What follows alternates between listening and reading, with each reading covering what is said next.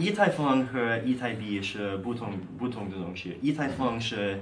是一个平台，以太币是一个货币。Bitcoin the platform has only one purpose, which is Bitcoin the currency. Nice. Ether- E- Ethereum platform is designed for lots of different things, and the purpose of Ethereum the platform isn't you know to sort of support support Ethereum the currency, or sorry, Ether the currency. Ether the currency, 以太币 support sort of supports Ethereum the platform. OK，所以在这个以太坊和以太币之间究竟是什么关系呢？以太币是一种二代货币，而以太坊是基于这个啊、以太币的这种的语言的一个产生平台，它本身也是一个语言的架构，it's a framework, 对 a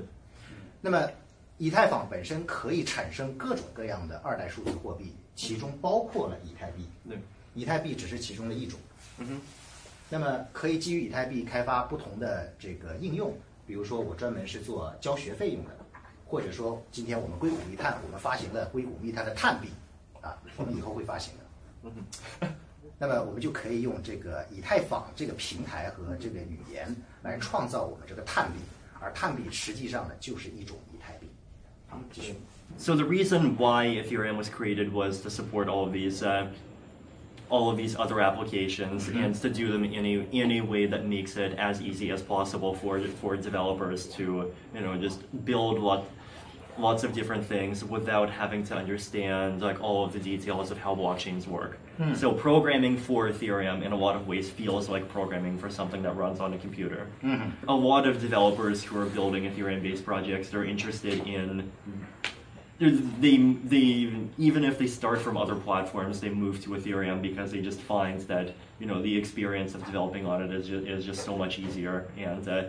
to them it kind of feels similarly to other kinds of programming that they've al- that they've already done, and they can create fairly complex projects like blockchain based. Stock markets, fin- financial derivatives, you know, identity management systems, whatever else, uh, fairly easily.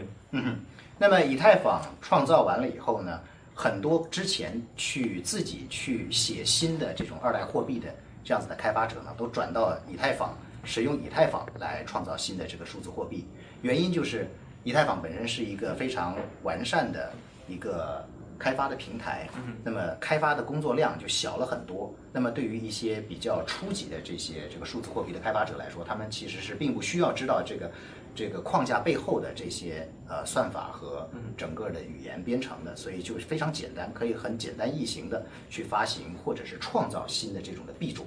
嗯简单点儿说，这个，呃，Bitcoin 这个事情，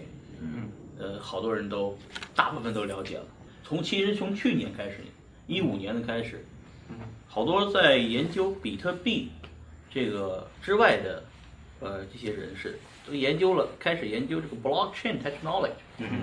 于是就最近大家都看到了很多新闻啊，就是关于这个区块链被被什么这个华尔街用了，被各个金融机构用了，包括这个技术被很多很多机构在用。然后呢，大家搞不清楚怎么回事儿。其实本质上是，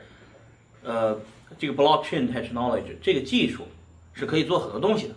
但是如果想把这个东西在这个技术上去重新每个人全全部重新开发的话，工作量都非常的大。重复造轮子，不断的在重复。对，重复制造。然后呢，它等于是这个当时候启动了这个以太坊，就是想干什么呢？把这个底层的环境先搭完，然后呢，其他人只要在这个环境上做就可以了。开发框架就像是这个 Ruby on Rail，嗯，对